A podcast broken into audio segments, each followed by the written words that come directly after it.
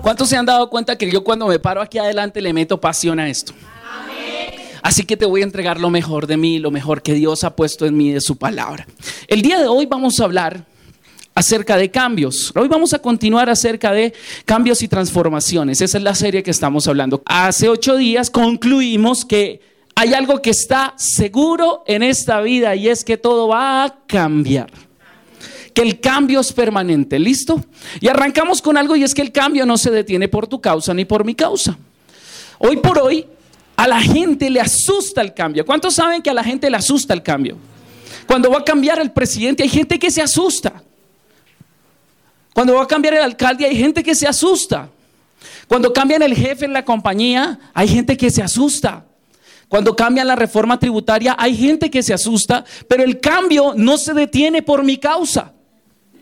Siendo así, el cambio ni siquiera nos pide permiso para, que para presentarse. ¿Cuántos se han dado cuenta de eso? Los que ya llevamos un tiempo nos damos cuenta, por ejemplo, que yo hace algunos años tenía más cabello que ahora.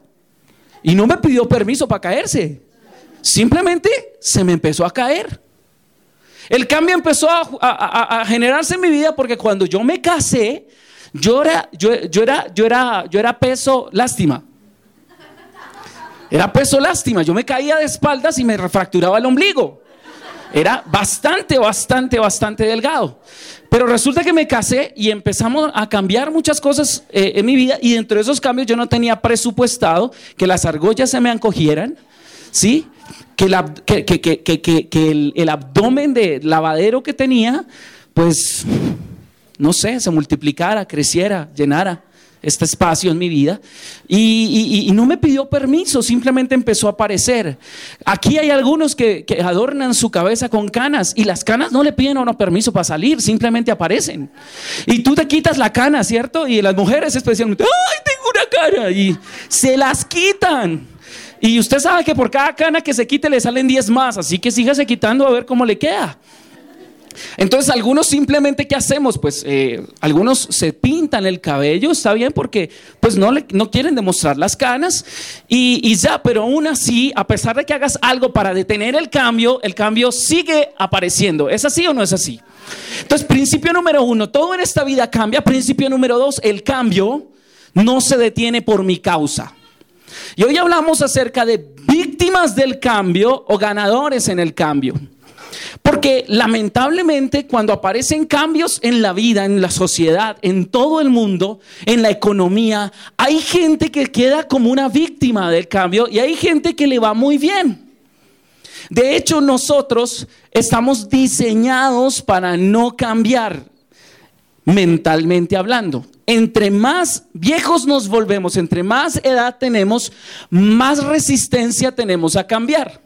La razón principal, por ejemplo, por la cual eh, ustedes se han dado cuenta que los abuelitos en la casa no quieren que uno les cambie eh, la sala, por ejemplo, porque ellos se resisten al cambio, porque ¿qué es lo que hace el cambio? Nos saca número uno de nuestra zona de comodidad. ¿Cuántos tienen una zona donde se sienten cómodos? Seguros. La economía hoy en día está cambiando. ¿Cuántos se han dado cuenta que la economía hoy en día ha cambiado? ¿Cuántos se han dado cuenta que hoy en día un salario mínimo no alcanza? Entonces no te preocupes por el salario mínimo ni pelees por el salario mínimo. No le pongas límites a tus finanzas. ¿Cuántos se están dando cuenta que la salud está cambiando y que hay, cada vez aparecen nuevas enfermedades? Una cantidad de cosas raras que están sucediendo y muchos se preocupan por eso. Y quiero decirte que tu cerebro te protege. La mayoría de nosotros no queremos cambiar porque no todos los cambios son para bien, pero cada vez que viene un bien para tu vida, debes cambiar. Vuelvo a decírselo porque alguien necesita escucharlo. No todos los cambios son para bien, pero cada vez que hay un bien para tu vida, hay un cambio. Se generan cambios externos y cambios internos. Los cambios externos nos asustan, los cambios internos no tanto, porque los internos por lo general nosotros los controlamos. Y nos vamos a dar cuenta de algo importante y es que a pesar de que todo en esta vida cambia, la economía cambia, la salud cambia, eh, eh, el físico cambia, el genio cambia, ¿cierto?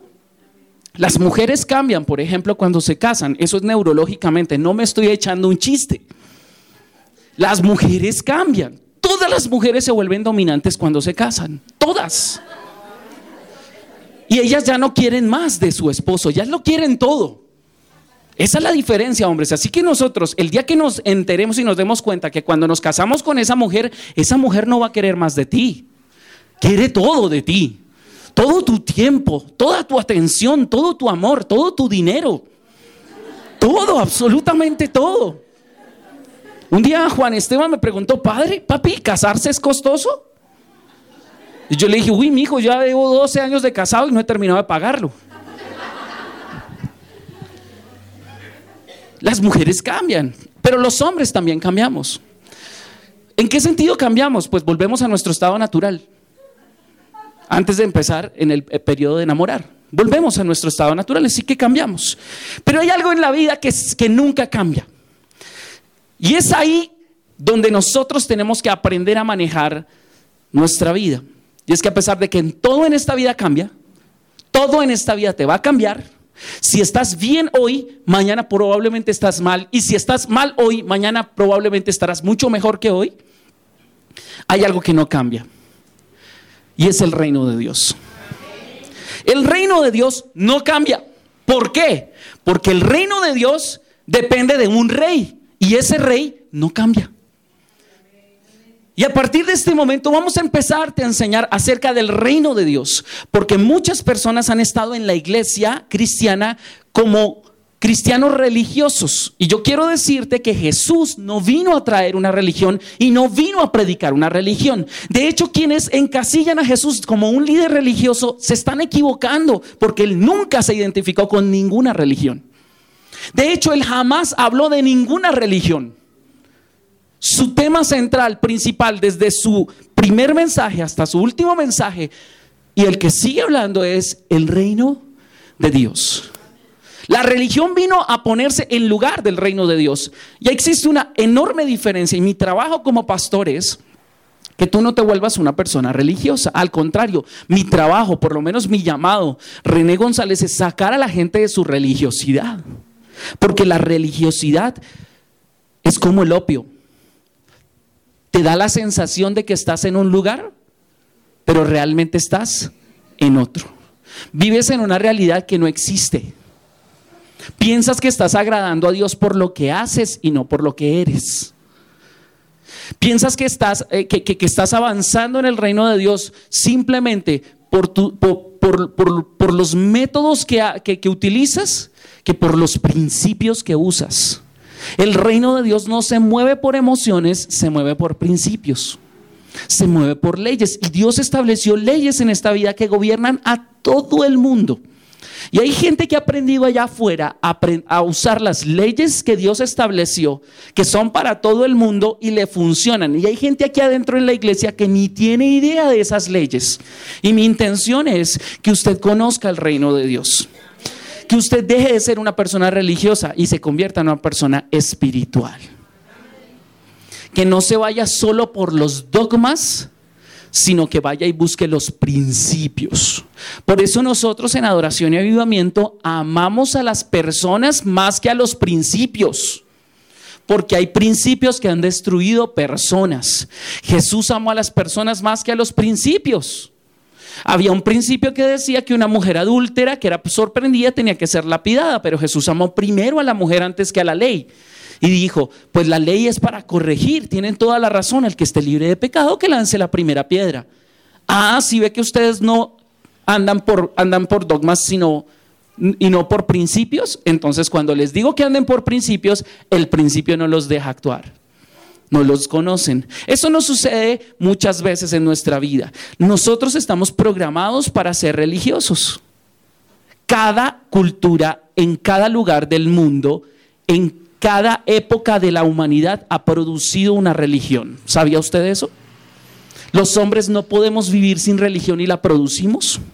Y la religión se pone en lugar de Dios. Y cuando la religión se pone en lugar de Dios, hay mucha gente dentro de la iglesia llama más a su religión que a su Dios. Y hoy quiero decirte que el reino de Dios nunca cambia porque su reino cambia. Malaquías capítulo 3, versículo 6 dice lo siguiente. Yo soy el Señor. ¿Quién está hablando? Él está diciendo, yo soy. Él es el único que es y subsiste por él mismo. Yo soy el Señor. Una de las cosas dentro de los reinos que tú te vas a dar cuenta más adelante, cuando entremos un poquitico más a hablar acerca del reino de Dios, es que te vas a dar cuenta que no existe un reino sin un señorío. Un señorío es simplemente un dueño. La palabra Señor significa qué? Dueño. Cuando nosotros te deci cuando nosotros hacemos la invitación a que hagas de Jesús tu Señor, no te estamos diciendo a que agregues a Jesús a tu agenda, a que adhieras a Jesús a tu vida porque simplemente estarías adhiriendo a Jesús. Estamos hablando de que Él se vuelva el dueño de absolutamente todo, de tu, dueño, de tu tiempo, de tu dinero, de tu familia, de tu vida y de todo. Pero cuando tú cambias de dueño, ese nuevo dueño te da nuevas cosas. Cuando tú cambias de dueño, operas bajo otros principios que son los principios establecidos por ese dueño. Y operas bajo una voluntad que esa voluntad está expresada por ese dueño. En este caso, la voluntad de ese dueño está expresada acá. ¿De acuerdo? El Señor dice, yo soy el Señor y no. Entonces, el cambio, lo único que está garantizado en esta vida es el cambio. Pero hay alguien que no cambia. El único que no cambia es qué? Dios. Y por tanto su reino tampoco cambia. Es inconmovible, dice la palabra. No puede cambiar. Dios no cambia. Es el mismo ayer, hoy y siempre. Eso dice la palabra. Eso son buenas noticias para ti y buenas noticias para mí. Porque hay personas que la han embarrado. ¿Es así o no es así? Se le hemos embarrado a Dios muchas veces. Y tal vez hay personas a las cuales Dios les dio una promesa, un llamado, una situación importante que hacer, una asignación importante en su vida y como Dios no cambia, si tú retornas al principio y retornas a todo Dios, olvida todo tu pasado y se enfoca en tu futuro. Así que si tú hoy estás preso de alguna situación de que algún día le fallaste a Dios y le dices al Señor, ay Señor, yo te fallé, dale todo eso a alguien que sea más fiel que yo. Dios está diciendo, tonto grande, tú no me conoces entonces, yo no cambio, por eso mis dones y mis llamamientos no cambian.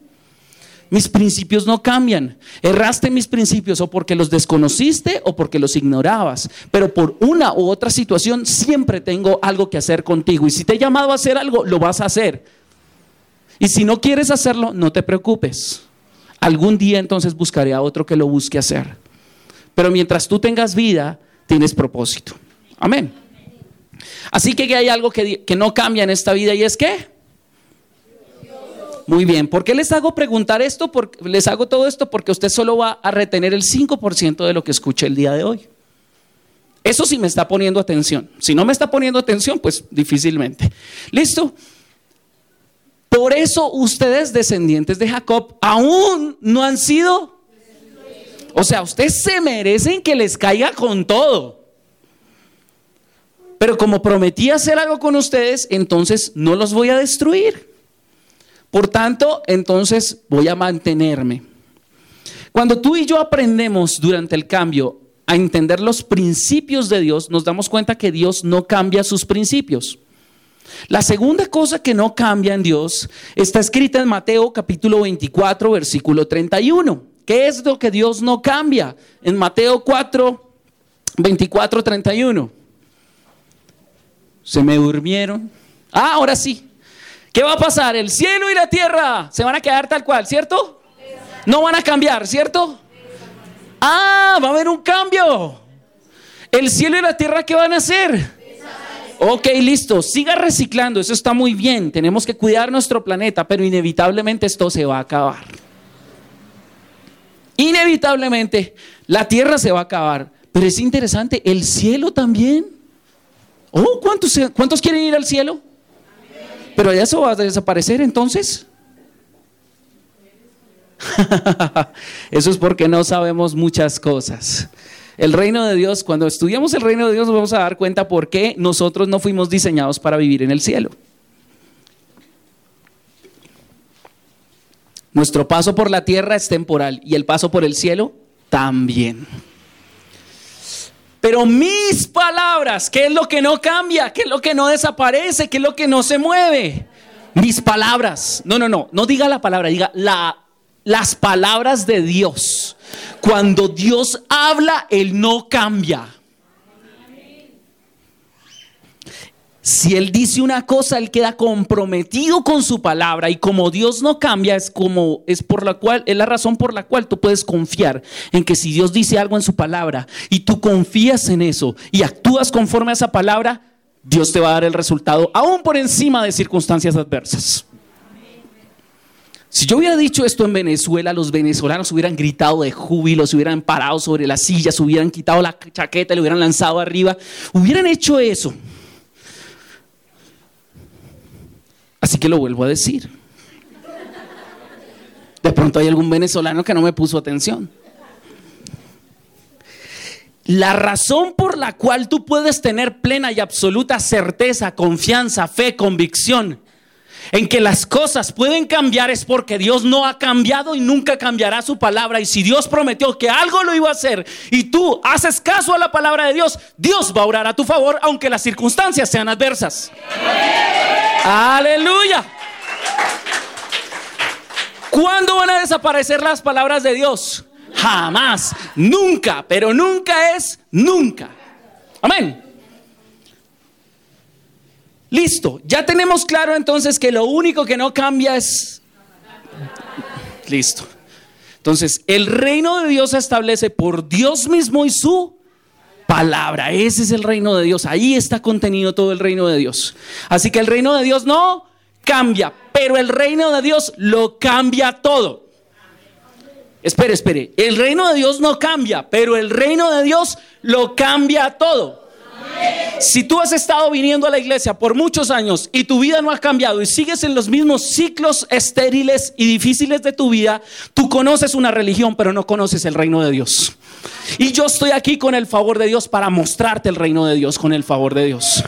Quiero exponerte el reino de Dios para ver si tú quieres algún día tomar el reino de Dios y actuar conforme al reino de Dios. Porque si tus resultados no han cambiado, es porque tus raíces no han cambiado. Y si tus raíces no han cambiado, tus comportamientos no han cambiado. Y si tus comportamientos no han cambiado, es porque tus pensamientos no han cambiado. Y si tus pensamientos no han cambiado, es porque tu corazón no ha cambiado. Pero yo he venido para traerte el reino de Dios que cambia tu corazón, que cambia tus pensamientos, que cambian tus acciones, que cambian tus prioridades y que cambian tus resultados.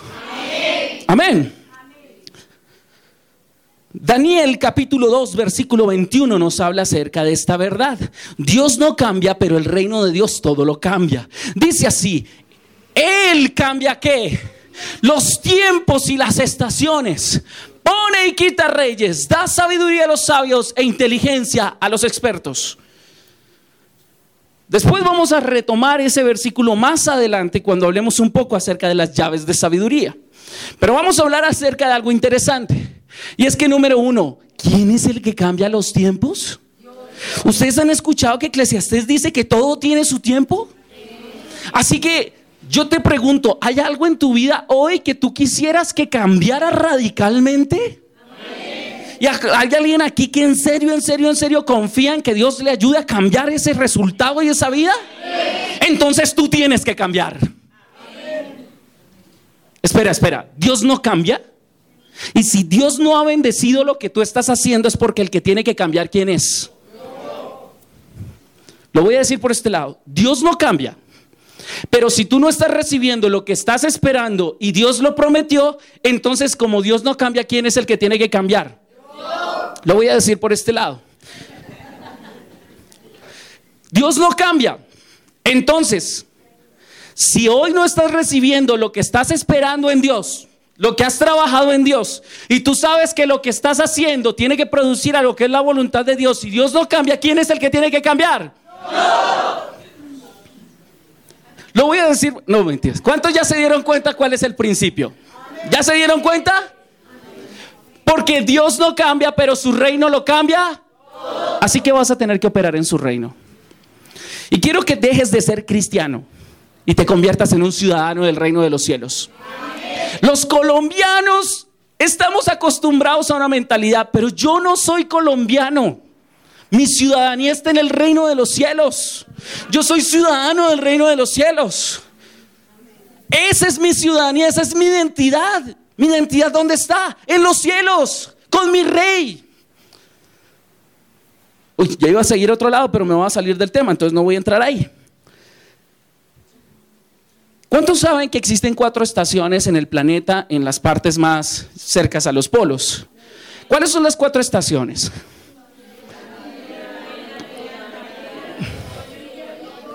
Listo, pongámonos de acuerdo. Vamos a arrancar por el invierno. ¿Listo? Después del invierno, ¿qué viene?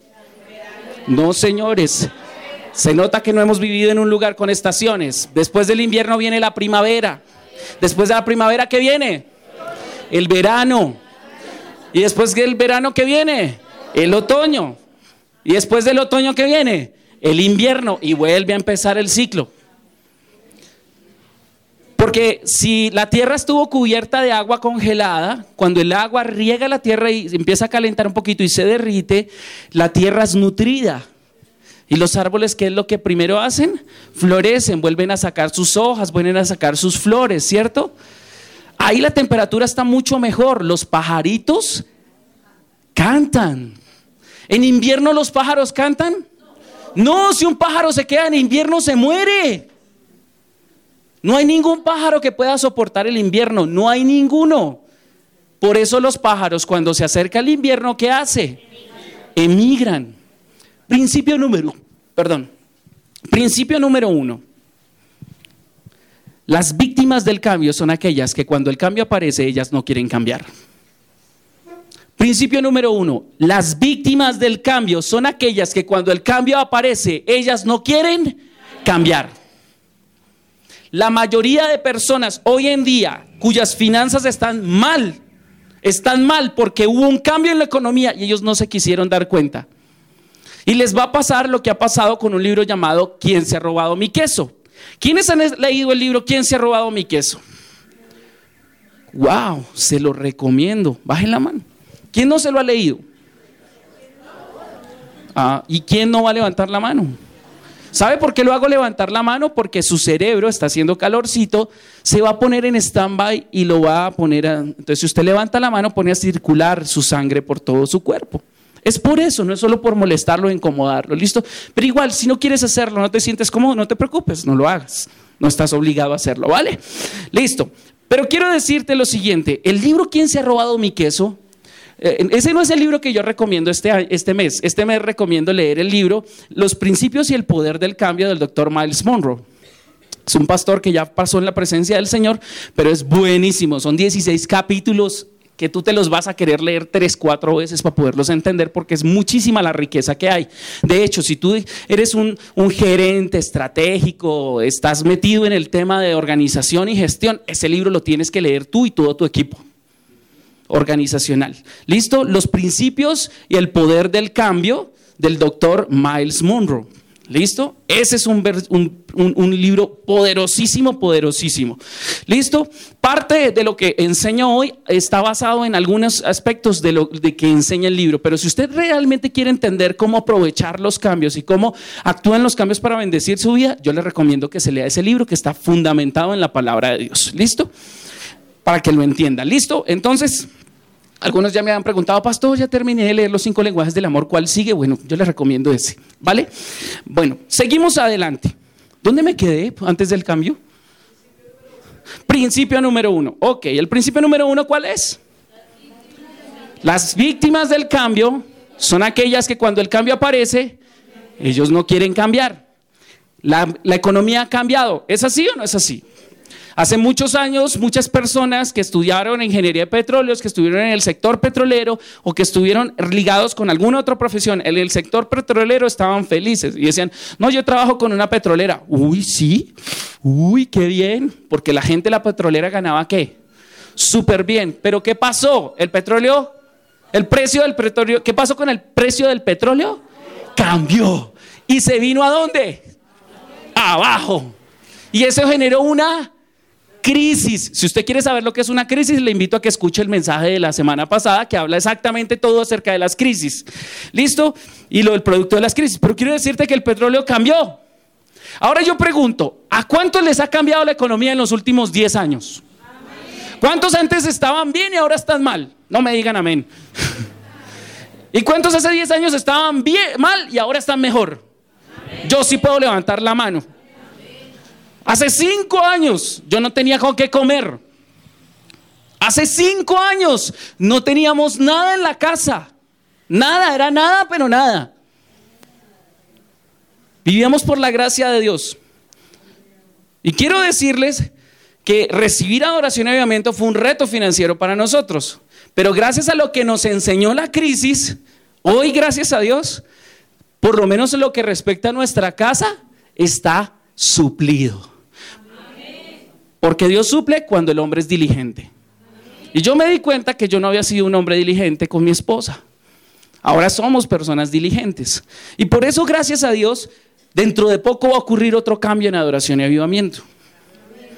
Quiero decirle que los pajaritos sienten y perciben cuando el clima está cambiando, ¿verdad?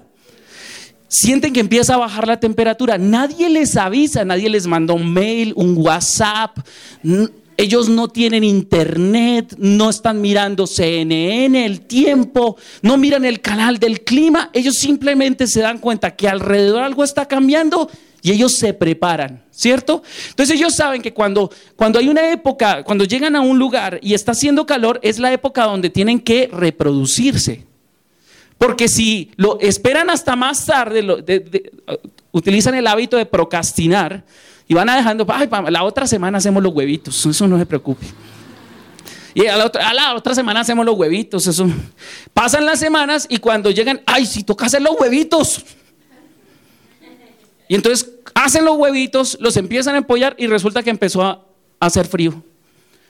Y si ellos no se mueven, pues entonces se van a morir ellos y sus huevitos. Así que van a tener que, ¿qué? Sacrificar sus huevitos e irse para otro lado. Si los pájaros con un cerebro así de pequeño son tan inteligentes para moverse cuando hay cambio, porque hay personas con semejante cerebro tan poderoso que Dios nos ha dado que no se mueven ante el cambio se convierten en víctimas del cambio. ¿Sabes cómo eres? ¿Cómo sabes que eres una víctima del cambio? Te empiezas a quejar por tu situación actual. La gente que se queja por su situación actual es gente que se resiste al cambio. Ah, pero ¿cómo así? Y les vuelvo a hablar del, del, libro ¿Quién se ha robado mi queso? ¿Quién se ha robado mi queso? Trata de dos ratoncitos, eran hermanitos, y ustedes saben que los ratoncitos los utilizan en los laboratorios para hacer experimentos, ¿cierto? Se descubrió que los ratones tienen una habilidad en su cerebro de memorizar eh, laberintos. Instrucciones de un laberinto. Entonces, eh, los científicos les ponían a cada uno en un laberinto exactamente igual y les ponían a cada uno a la misma hora un pedazo de queso al final del laberinto, en el mismo lugar, y ponían el ratoncito y el ratoncito entonces empezaba por todo lado, tum, tum, tum, tum, tum, cuando encontraba cerrado se devolvía, ta, ta, ta, cogía por el otro lado, tum, tum, tum, tum, tum, hasta que encontraban el queso. Al otro día, a la misma hora, les ponían el queso en dónde? En el mismo lugar.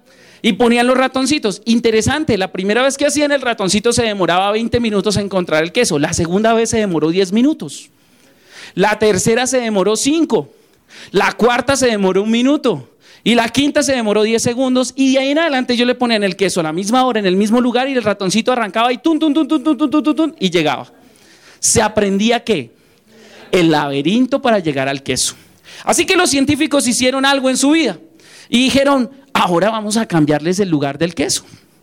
Entonces a la misma hora cogían el queso y lo pusieron en dónde? En otra parte. Y los ratoncitos en menos de 10 segundos llegaban a dónde? A donde había queso antes. Y entonces llegaban ahí, se paraban y se quedaban como parqueados. Y el queso. Y nada. Y ahí se quedaban los ratoncitos y dijeron, no les vamos a dar más comida. Si la encuentran, le van a hacer. Entonces, bueno, ese día los ratoncitos se iban a la cama como con hambre. Al otro día a la misma hora les ponían el queso en el mismo lugar. No, en el lugar nuevo. Allá estaba el queso. Había habido un cambio. Y el ratoncito qué hacía? llegaba al mismo lugar y y nada. Ay, Dios mío. Y así pasaron los días. Entonces pasó una semana y adivinen qué pasó. Los ratoncitos llegaban en cuánto? En 10 segundos. Al mismo lugar, ¿cierto? Pero tenían tanta hambre que uno de los dos ratoncitos dijo, uy, yo no sé, pero a mí me huele a queso, pero el, queso no está acá. Entonces digamos que era el ratoncito de la derecha. Y el ratoncito de la derecha dijo, no, yo tengo mucha hambre, pero ¿qué hago? ¿Qué tal me vaya y, y llegue el queso? Pues llevo ocho días aquí, pero de pronto, ¿qué tal me vaya a buscarlo a otro lado y me pongan el queso acá? Sin embargo, el ratoncito dijo, me voy a arriesgar. Y empezó a buscar por todo eso y Ese día no encontró queso y se devolvió. Y el otro ratoncito empezó, oiga, ¿pero qué será lo que pasa? ¿Ya ocho días sin queso? Que pongan queso. Al otro día, ¿qué pasó? El otro ratoncito ya sabía y se fue, ¿a dónde? Al mismo lugar. Como no encontró queso, que como él ya había hecho algo antes, entonces ¿qué hizo? Se devolvió y empezó a buscar queso. Tum, tum, tum, tum, tum, tum. Y adivinen qué, no encontró queso. Y el otro ratoncito llegó y se quedó ahí en su mismo queso, en su mismo lugar, ¿cuánto? Una hora. Y empezó, ¿pero qué? El gobierno debería poner queso. Aquí siempre ha habido queso. ¿Es así o no es así? Se devuelve el bendito. Ocho días más tarde, el ratoncito primero, él se iba a ver si encontraba el queso y como no lo encontraba, ¿qué hacía? Seguía buscando. Como él tenía la capacidad de memorizar dónde no había queso, entonces buscaba nuevos lugares en el laberinto. Hasta que un día, ¿qué hizo? Encontró el queso. Y entonces como ya encontró el queso, el ratoncito, ¿qué hizo? Al siguiente día, ¿se iba a buscar el queso donde estaba antes? No, se iba donde lo había encontrado de nuevo. Y ahí estaba, comiendo queso.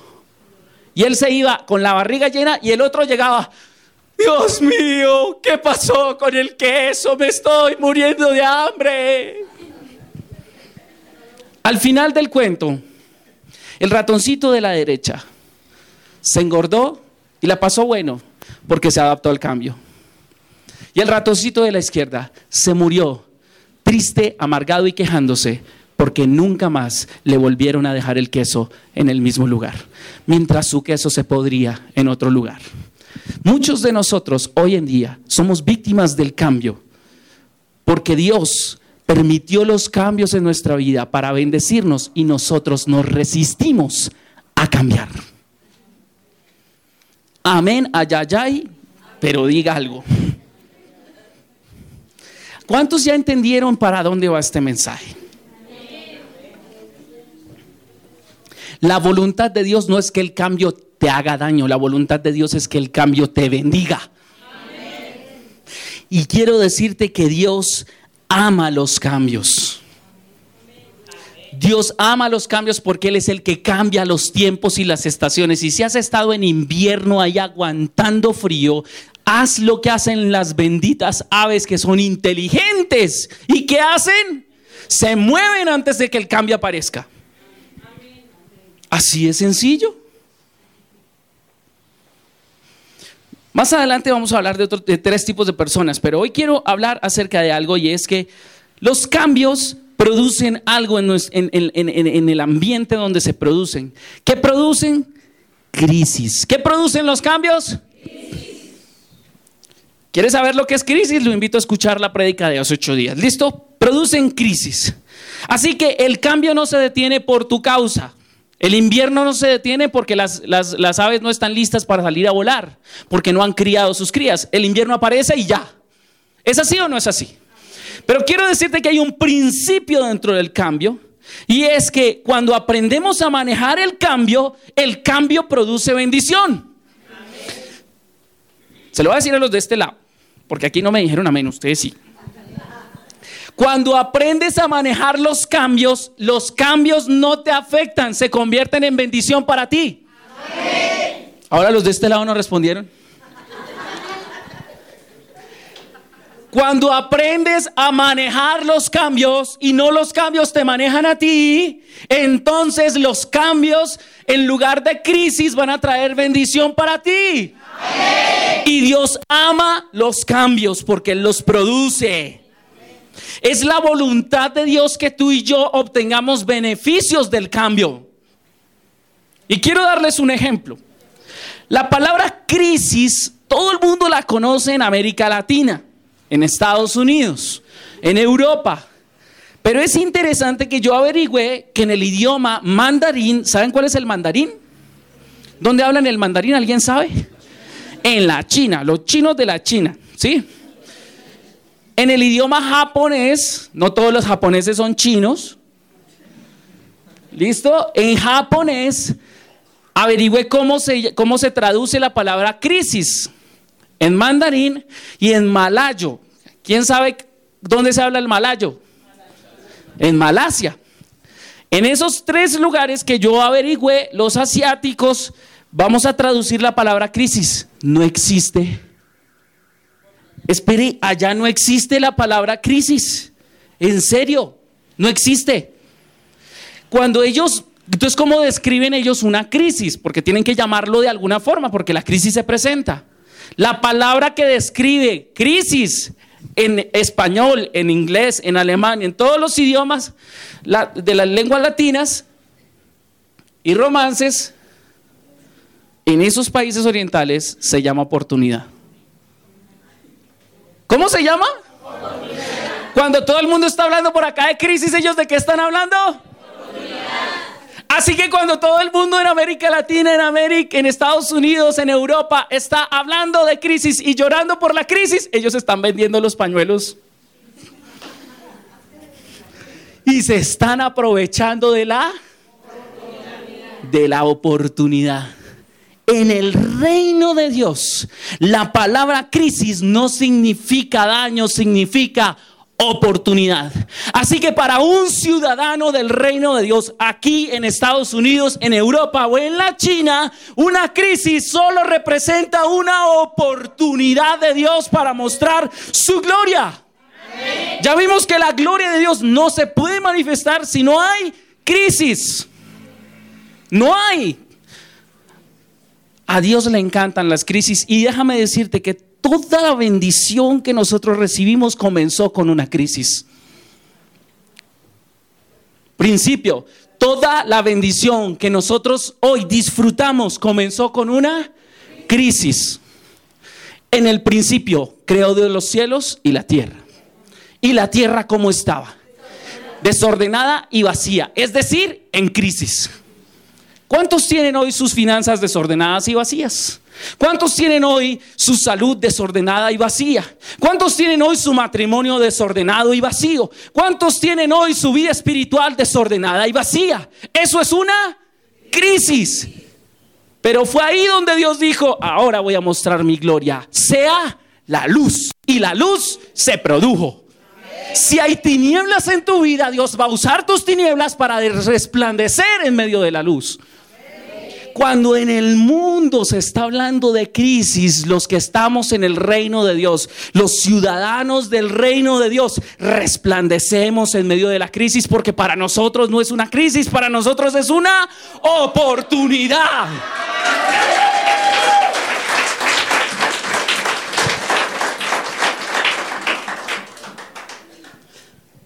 A Dios le encantan la crisis. Sadrach, Mesach y Abednego. ¿Sí saben quiénes son estos tres personajes? Para los que no sabían, son tres jóvenes que tenían nombres bien raros que les habían puesto por allá en un lugar llamado Babilonia. Y que un día el señor Nabucodonosor, un rey muy pomposo, se le dio por construir una estatua muy grande y dijo, el que no se arrodille ante la, ante la estatua, lo voy a freír. Tengo listo el caldero.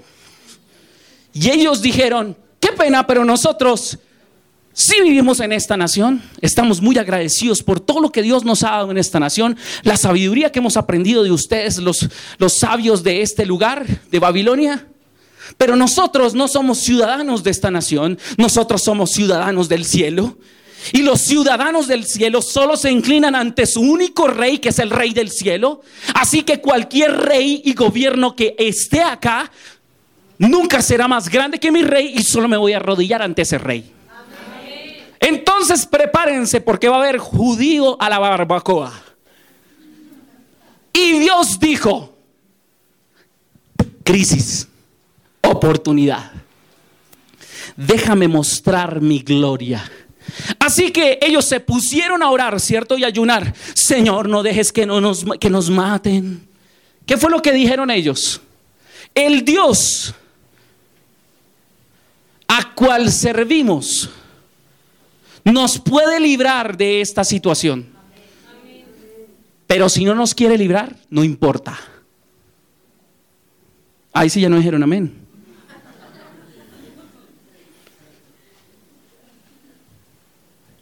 ¿Qué dijo él? Caliéntemelo siete veces más porque estos condenados son unos insolentes que osan desafiar mi autoridad. ¿Y Dios qué hace? Cuando todo el mundo vio crisis, imagínense los amigos de Sadrach, Mesach y Abednego, imagínense todos los judíos ese día ahí, uy, Dios mío, los van a sacrificar, Señor, ten misericordia, no dejes que los sacrifiquen. No. Dios dijo, hágale al horno, te lo autorizo. Y ustedes ya saben el resto de la historia, ¿cierto? ¿No? Dice que los tres fueron echados al horno de fuego y los que los iban a echar estaba tan caliente el horno de fuego porque lo calentaron siete veces más que se quemaron. Cayeron rostizados los que los llevaban. Pongan atención porque por eso es que no seguimos instrucciones. Los que los llevaban se quemaron, se rostizaron y ellos en una cámara de bronceo hecha por el rey, lista para los judíos. Uy, ¿dónde estabas? En el horno de fuego. Ey, ¿no eran tres los que estaban allá? Sí, pero yo veo cuatro. ¿Qué pasó? Y el cuarto es semejante al Hijo de los Dioses. Pues déjame decirte que la próxima crisis que vayas a enfrentar, si tú eres un ciudadano del reino de Dios y obras conforme a la fe, así estés en la inmunda, allá estará Dios contigo.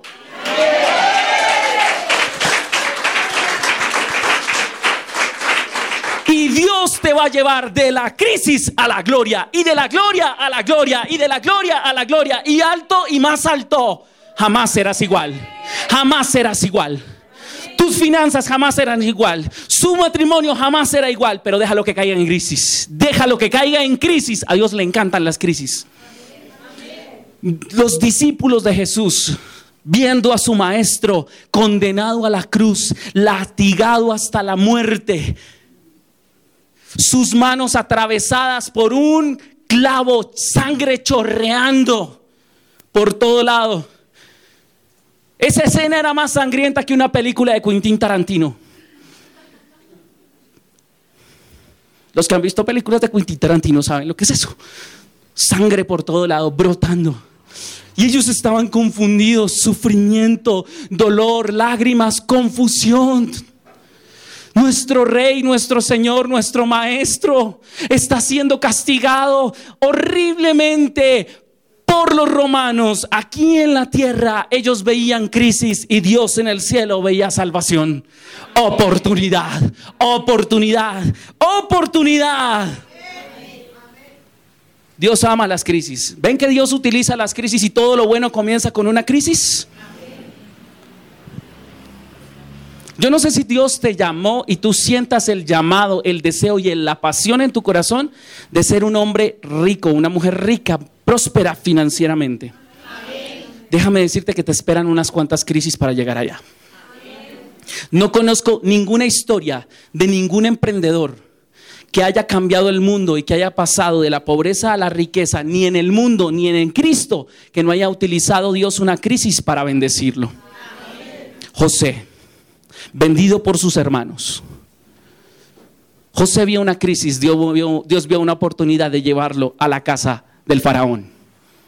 José, seducido por la mujer de faraón, una mujer 90, 60 revienta, bikini de dos piezas, seduciéndolo. Hola José. ¿Tú eres Joseph? Se lo quería comer vivo.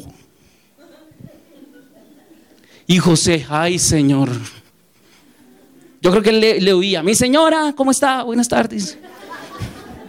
Así, Dios mío, un esclavo. Los esclavos no tenían mujeres, la mayoría. O sea, un, un joven en plena virilidad y en plena juventud, las hormonas al 100. Eso no era fácil. Ay, ¿usted qué cree que ya se le presentó justo para bendecirlo en el momento eh, cuando tenía 90 años? No, cuando el hombre estaba con toda su vigor. El hombre, yo creo que luchó con esa tentación, le dio vuelta. Y cuando el día aparece esa señora, y de pronto él tal vez se dio, no sé si se dio, podemos estar especulando lo que sea, pero ese día esta señora apareció en Cucos en la mitad de la, de la casa gritando y José con las prendas así medio salidas estilo película de Titanic, cuando la muchacha se va a botar. Eso, el man, ¿cómo hizo para quitarse toda la ropa en un segundo? Y lo echan a la cárcel. Déjame decirte que Dios haya gracia en medio de tu crisis. ¿Sabes lo que le esperaba a José después de haber sido acusado de tratar de violar a la mujer de su amo? No era la cárcel, la muerte. Y Dios controla el asunto y dice, déjame, yo tomo control de esta crisis, José. Ay, Señor, vas para la cárcel. Lo que pasa es que en la crisis te voy a relacionar con gente que no te había relacionado. Porque hasta el momento has conocido cómo funciona el gobierno aquí con el primer ministro, pero quiero conectarte con la gente que sirve directamente al rey. Así que Dios utiliza una crisis, porque si no, provoca, si no permite que esa crisis suceda, entonces no lo puede conectar con el panadero y el copero del emperador.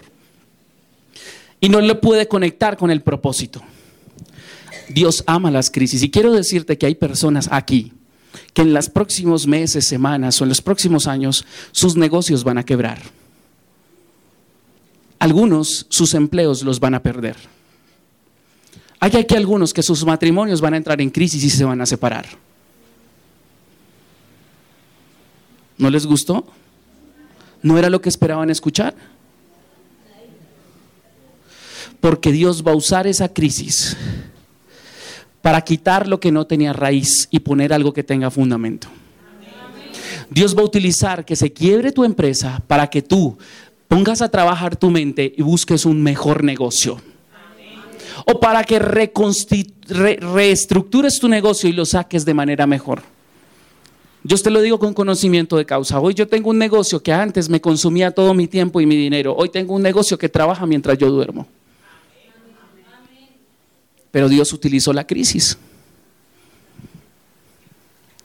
Dios utilizó la crisis. Si no hubiera pasado por esa crisis, no hubiera buscado desesperadamente la ayuda de personas que han salido de la crisis y hoy están en la riqueza. Para poder entender cuáles son los principios que Dios estableció para las reglas del dinero.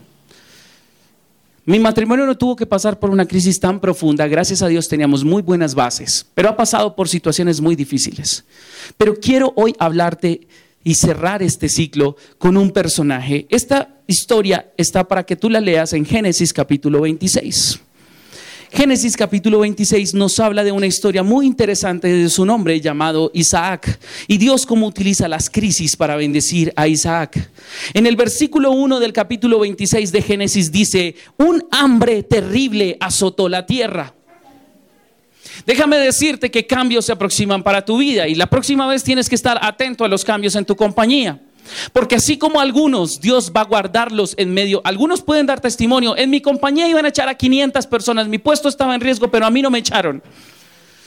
Y puedes dar gloria a Dios por eso. Yo quiero decirte que en mi compañía también había una amenaza de recorte de personal y en mi área iban a ser recortados todos. Y ese día yo tomé la decisión de que cuando nos dan la, oferta, nos dicen, eh, todos los demás van a salir, pero ustedes, y me incluyeron ahí, me dijeron, ustedes se van a quedar trabajando con nosotros. Trabajaba en esa época para Bianca, la aerolínea más grande de América Latina, con un super salario muy bien.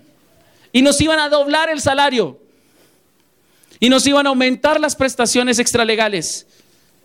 Y yo me metí en crisis. Yo renuncié. Mi testimonio hubiera sido, Dios me dio eso. No, Dios me dijo, vota eso. Tengo algo mejor para ti. ¿Sabes a dónde me llevó Dios? A la peor crisis financiera de este mundo. Dios no la provocó. Dios solo utilizó mi brutalidad financiera para llevarme allá. En serio. Pasaron cinco años, pero he pasado de la crisis a la gloria. Y lo que me espera es un mayor nivel de gloria. Y déjame decirte que cuando usas los principios de manera correcta, Dios te promueve aún en medio de la crisis. Por eso muchos no se dieron cuenta cuando el pastor Caleb ya estaba de salida y otros sí. Otros ya se habían dado cuenta que el pastor hace rato que no está por aquí los fines de semana predicando. Y algunos se asustaron cuando apareció la crisis. Me voy. ¡Wow! Y Dios utilizó esa crisis para bendecir a algunos y a otros para moverlos. Todos los que estén bajo la voluntad de Dios y se hayan movido por el Espíritu de Dios, esa crisis los va a bendecir y los va a llevar a un nivel de gloria más alto. Hay algunos que decidieron quejarse y han visto cambios y no han visto ni el 10% de lo que va a pasar acá. Por lo que Dios dijo que iba a hacer con este lugar. Pero Dios cuando va a provocar una bendición sobre tu vida, lo primero que remueve es tu comodidad. Génesis 26.1 dice, un hambre terrible azotó la tierra. ¿Hubo un cambio? Sí. ¿Era una crisis? Sí. Como había ocurrido antes en tiempo de Abraham. Así que primero aparece una crisis. En el versículo 3 dice lo siguiente la palabra del Señor. Vive aquí, Dios le da una, instrucción a Isaac, como extranjero en esa tierra, y yo estaré contigo y te bendeciré. Ey, espera, me estás diciendo Dios que va a haber aquí una, un hambre terrible y me dices que no me mueva. No, no te muevas. ¿Cómo así? Hay una crisis. Sí, pero déjame decirte, yo voy a estar contigo. No salgas corriendo. Porque los ciudadanos del reino de Dios no salen corriendo ante, la crisis. Los ciudadanos del reino de Dios consultan a su rey ante la, ante la crisis. Y si el rey les dice, muévanse, ellos se mueven. Y si el rey les dice que se queda ahí, usted se queda.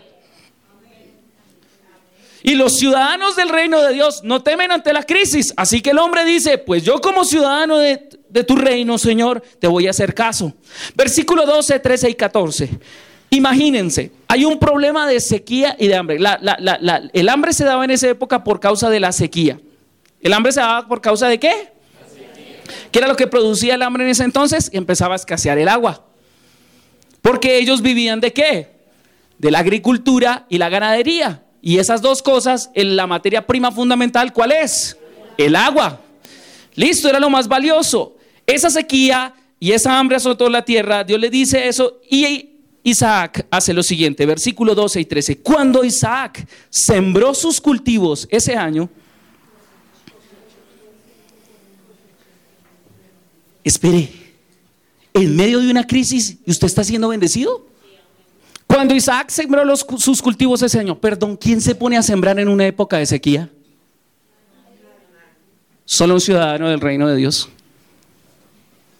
porque sabe que Él no opera bajo las reglas de este mundo solamente, opera bajo las reglas sobrenaturales del reino de Dios y emprenden cuando todo el mundo está saliendo corriendo. Cuando, cuando un ciudadano del reino de Dios se da cuenta que su rey está con él, emprende. Cuando un ciudadano del reino de Dios se queda sin empleo y pasan los meses y su negocio y, no, no consigue empleo, no busca más empleo, emprende un negocio. Porque cuando tú buscas un empleo y no tiene nada de malo ser empleado, no tiene nada de malo, es muy bueno y dale gracias a Dios por tu empleo. Pero si mañana Dios permite que tu empleo termine y pasas mucho tiempo sin empleo, la señal es, no te quiero más de empleado, quiero que seas el dueño de tu propio negocio porque te voy a bendecir. Y para eso necesitas cosechar y cosechar no es fácil. Sembró sus cultivos ese año y cosechó Toda la cosecha se le perdió, ¿cierto? Cien veces más grano del que había plantado. ¿A quién le gustaría financieramente dentro de un año ganar cien veces más de lo que hoy se gana? ¿Quién necesita hoy cien veces más de lo que hoy se gana? Déjame decirte cuál es el secreto para eso. Regálame cinco minutos para finalizar este, este periodo. Versículo 13. ¿Cuál fue la consecuencia de haber sembrado? ¿Se hizo qué? muy rico y su riqueza siguió aumentando. El Dios que yo conozco no es el Dios de la pobreza, es el Dios de la riqueza, porque Dios no se glorifica en la pobreza ni en la escasez, Dios se glorifica en la riqueza. La pobreza y la escasez, la escasez es solo el resultado de desobedecer a Dios y a sus principios. Y muchos desconocen esos principios. Por eso yo te invito a que emprendas, porque no conozco ningún empleado multimillonario. No conozco ningún empleado millonario. Pero conozco muchos empresarios que son millonarios y financian el reino de Dios. No dependen de lo que otro quiera pagarles, depende de lo que ellos quieran hacer producir con sus negocios. Y no quiere decir que Dios no te bendiga siendo empleado. Quiero decirte que si eres empleado, dale gracias a Dios, pero busca una fuente de ingresos alterna y comienza un negocio. Ahora que eres empleado, no esperes a que Dios te quite, a que Dios permita que se te acabe el empleo para empezar a producir un negocio. Versículo siguiente, su riqueza siguió qué? Aumentando. Adquirió tantos rebaños de ovejas y de cabras, manadas de ganado y siervos, que los filisteos comenzaron a tenerle. Es mejor despertarla que sentirla. Después cuando lleguemos al seminario financiero que va a ser en los próximos meses, vamos a aprender acerca de algunos principios de abundancia, prosperidad y riqueza y vamos a entender muchas de las cosas de la mentalidad de riqueza y de la mentalidad de pobreza. Pero les voy a adelantar que la mayoría de gente que se queja de los ricos y que le tiene envidia a los ricos y dice, uy, ya se compró todo eso, todos esos cristianos que se la pasan criticando a los pastores que tienen jets, aviones, limusinas y, y todo eso son gente pobre financieramente y pobre emocionalmente y espiritualmente. Son tan ricos que no quieren aprender. La única pobreza que tú debes admitir en tu vida es la pobreza espiritual. Después aprendemos por qué. ¿Listo? Esa es la única pobreza de la cual tú no debes salir. Debes ser pobre y en bancarrota espiritualmente toda tu vida. ¿Listo? Eso es lo que nos enseñó el Señor. ¿Listo? Después les voy a ampliar el concepto. No me juzguen las prédicas solo porque no entienden todo el concepto. ¿Listo? Si eso no te sirve en este momento, anótalo, déjalo ahí, después te lo explico, después lo hablamos. ¿Listo? Quiero curar el corazón porque yo tiendo a ser muy confrontador y a veces mal interpretado, ¿de acuerdo? Me pasa lo que le pasaba a Jesús, pero bueno, listo. El principio es que Dios promete bendecirlo. Versículo 16. Como le tuvieron envidia, dice el versículo 16 lo siguiente. Por último, Abimelech ordenó a Isaac que se fuera de la región. ¿O qué hay? O sea, Dios lo está bendiciendo, tiene sus cultivos y Dios qué hace? ¿Y qué hace sus enemigos? Los sacan. Isaac dice, vete a algún otro lugar, le dijo, porque te has hecho demasiado poderoso para nosotros. O sea, te está yendo bien y aparece. O sea, ya estabas en una crisis, Dios se saca y después Dios utiliza otra crisis. Lo sacan. Isaac se fue. Versículo 17 dice lo siguiente. Así que Isaac, ¿qué hizo? Se mudó al valle de Gerar y allí armó sus carpas y se... El hombre buscó otro lugar donde ser bendecido. Punto. No se quejó. Señor, pero aquí había queso. Tú me estabas ayudando. Señor, ¿qué es lo que pasa? No. Señor, yo me muevo. Ok. Me sacan. Yo no voy detrás de las bendiciones, las bendiciones tienen que ir detrás mío. Aún en medio de tu crisis, si tú eres un ciudadano del reino de Dios y actúas conforme a la palabra de Dios, las bendiciones te alcanzan allá en medio de tu crisis. Verso 18. También reabrió los que. Recuerden que qué era lo más valioso en esa época. El agua, porque con eso se sustentaban qué? Los cultivos y el ganado. Lo más valioso no eran los cultivos y el ganado, lo más valioso era qué? El agua. También reabrió los pozos que su padre Abraham había acabado porque los filisteos los habían qué? Tapado después de su muerte y les puso nuevamente nombres. ¿Usted cree que cavar un pozo es sencillo? ¿Cuántos les gustaría cavar un pozo? ¿Saben más o menos a cuánta profundidad se necesita para encontrar agua en un pozo? Entre 30, 50, 70 metros. Hay algunos que son a 30, otros a 50, otros a 70 y hay lugares donde han encontrado pozos de agua a 150 metros de profundidad. ¿Quién tiene hoy con una pala, con una pala y una pica y, un, balde la capacidad de cavar un pozo de 150 metros de profundidad? ¿Quién se le mediría eso? Ahora, si de eso dependiera su vida y la de su familia, ¿quién se le mediría? Yo lo haría. Así pasara un año trabajando en eso, pero yo lo haría porque yo soy una persona que determino con el favor de Dios que voy a buscar las aguas profundas de Dios que van a sustentar mi vida. No voy a esperar que alguien venga y me venda el agua. Yo mismo la voy a producir. Porque tengo la bendición de Dios. Verso 19. Génesis 26, 19. Es que aquí se me pierde. Los siervos de Isaac también cavaron. ¿Qué hicieron los siervos de Isaac? ¿Qué se puso a hacer Isaac? A llorar, a ponerse a lamentar en la casa, a deprimirse porque no encontraba agua y se le iba a acabar el negocio. No, a emprender, a emprender, a emprender, a emprender. Emprende, por favor. No te rindas, persiste, insiste y nunca desistas, porque la palabra de Dios no cambia, aunque tus circunstancias hayan cambiado. Oh Santo Dios, versículo 25, la ecuación de la prosperidad. Con esto termino. Luego Isaac construyó allí un altar y adoró al Señor estableció su campamento en ese lugar y sus siervos que hicieron se acostaron a dormir, ¿cierto? Se pusieron a disfrutar de todos los pozos que ya les, les había dado. No, cavaron otro pozo. Déjame decirte que si tú hoy estás en una situación difícil en tu matrimonio, tienes que cavar pozos y eso no va a ser fácil. Si estás en una situación difícil en tu salud, vas a tener que cavar pozos de fe.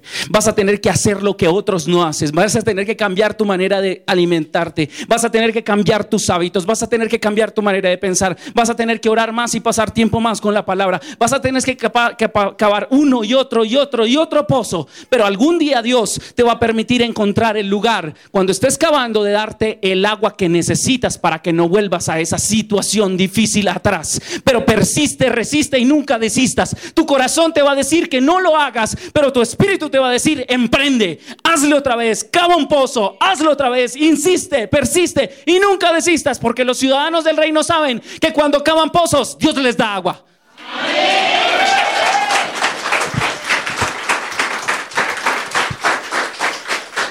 Así que esa crisis que rayó tu vida, Dios la va a usar para glorificarse. Iglesia, el Señor te bendiga y te guarde. El Señor haga resplandecer su rostro sobre ti y ponga en ti paz. El Señor bendiga tu entrada y bendiga tu salida. El Señor te salga al encuentro con multitud de bendiciones. Oh, el Señor bendiga la obra de tus manos y el fruto de tus labios y la, la meditación de tu corazón. El Señor te sorprenda con multitud de bendiciones. Iglesia, adoración y avivamiento, que el Señor te bendiga siempre en el nombre del Padre, del Hijo y del Espíritu Santo. Amén y amén. Gracias por todo, iglesia. Si hay alguien que ha venido por primera vez a este lugar, por favor déjenos sus datos. Queremos contactarle. Dios los siga bendiciendo. Chao, chao.